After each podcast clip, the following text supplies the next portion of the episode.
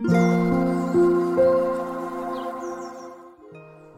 んにちは、なおこです。このチャンネルではインタビューライターをしている私が日々の暮らしの中で感じたことをお話ししています。今日は8月13日。まさにお盆真っ最中ですが皆さんいかがお過ごしでしょうか？えー、どこかに旅行に行ったりとか家族でゆっくりと過ごしている方も多いんじゃないかなと思います。私だ私はですね今日は、えーと、朝早く起きてちょっとずっとやりたいなと思っていたことがあったのでそれをやっていました、えーと何かというと亀の自由に動けるスペースを庭に作るっていうことです。私はあの亀とトカゲとカエルを飼っているんですね。なんかちょっとマイナーなところなんですけども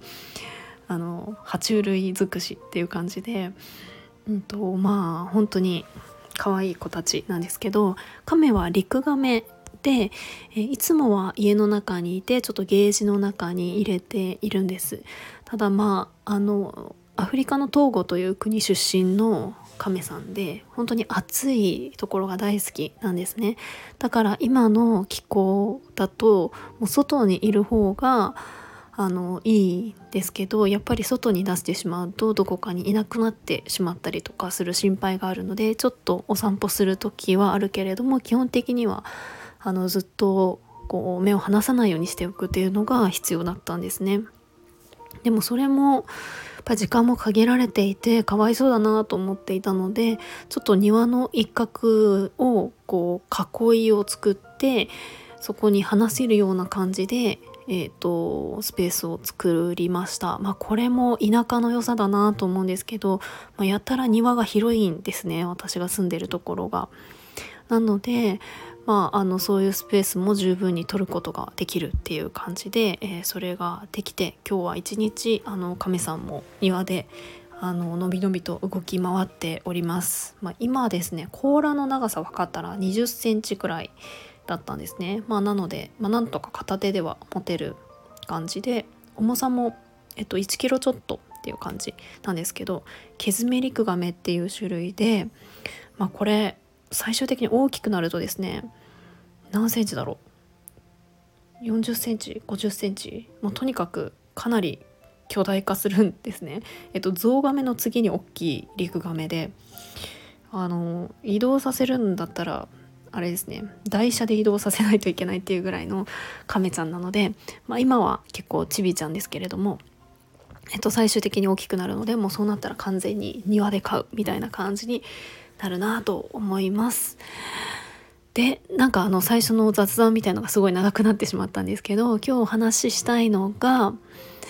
えっ、ー、とちょっと個人的に、えーと、取材をしてあの記事を書いている途中のものがあるのでそれのお話をしたいなと思います。私は仕事でインタビューライティングをしているので、まあ、依頼を受けて原稿料をいただいて書くっていうことが多いんですが個人的にも、あの、自分で気になった場所に行ったりとか気になる人に話を聞いて記事を書くっていうのはすごく好きなので自分でそういうのがしたいなと思ったらえーとまあ、連絡をして記事を書いたりとかしてノートにあげるっていうことをしています。で最近最近といっても、えっと、12ヶ月前くらいなんですけれども、えある方に知り合ったんですね。でその方っていうのが私がとても気になっているスクールに関わっている人だったので話を聞きたいなと思って取材依頼をしたわけなんです。でそれがアメリカの、えー、サドベリーバレースクールというところでえー、マサチューセッツにあるオルタナティブスクール、まあ、いわゆる、えっと、公立とか私立とかの学校ではなくって、えっとまあ、認可されていない独自の理念を持ったスクールっていうのがあってで、まあ、私そこは、まあ、知識としてはそういう学校があるっていうのは知ってるんですけども行ったことがなくってすごくどんな学校か気になっていたんですね。もう56年ぐらい前にサトベリーバレースクールっていうところを知ったんですけれどもあどんな学校か気になるな見てみたいなっていうのをずっと思っていました、ま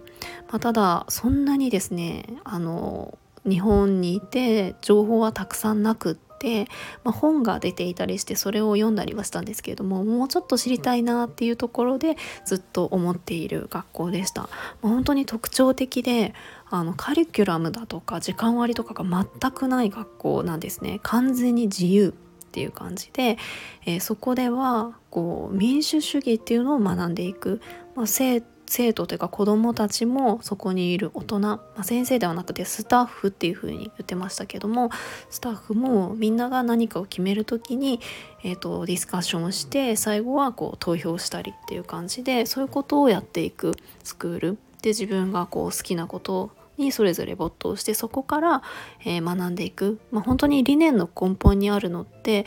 人間はみんな自分が何をどのようにこういつ学びたいっていうのは知って生まれてきてるっていう風な考えがあるんですね。だからそれをこう引き出せるような環境を整えるみたいなところを大事にしてますだからあの勉強させないと何も学ばないんじゃないかとかそういうことではないんですね必ず暮らしの中で学んでいくしみんな自分が何を学んでいきたいかっていうのはあの分かっているものだっていうところなんですね。でまあ、あのそういう学校があったんですけれどもたまたま共通の知り合いを通じて知り合った方が日本人の方なんですけれども、えっと、男性の方でその方のお子さん2人がサドベリーバレエスクールに通っていたっていうふうに言っていてもうびっくりしてしまって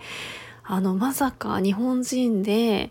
あのそういったサドベリーバレエスクールに関わってて、まあ、しかもお父さんの立場てよく知っているっていう方に知り合ったのであもうなんか話聞いてみたいなと思ってそのサトベリーバレースクールの話聞かせてくださいっていう風に言ってえっ、とあのそしたらもう喜んでっていう感じであの話をしてくれました。まあ、ちょっとあの住んでる場所を離れているので Zoom でお話を聞いたんですけれども、まあ、それはまたあの記事ができたら、えー、お知らせしたいなと思うんですけどもなんとですねラッキーなことにまあ本当にその方はいろんな情報を提供してくれてあの何ですかねあのサトベリーバレースクールのを取材した YouTube とかなかなか YouTube で調べるのも難しいんですよね。英語とかだったりすると。そういうのとか、えっと、その方が知ってる情報を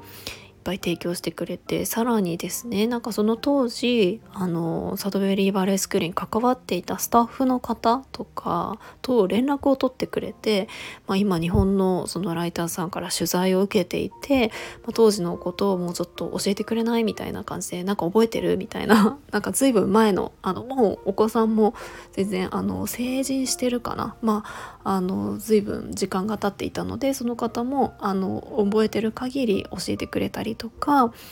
したんですけど当時のスタッフの方にも聞いてくれてそのメッセージのやり取りもシェアしてくれるっていう感じで本当に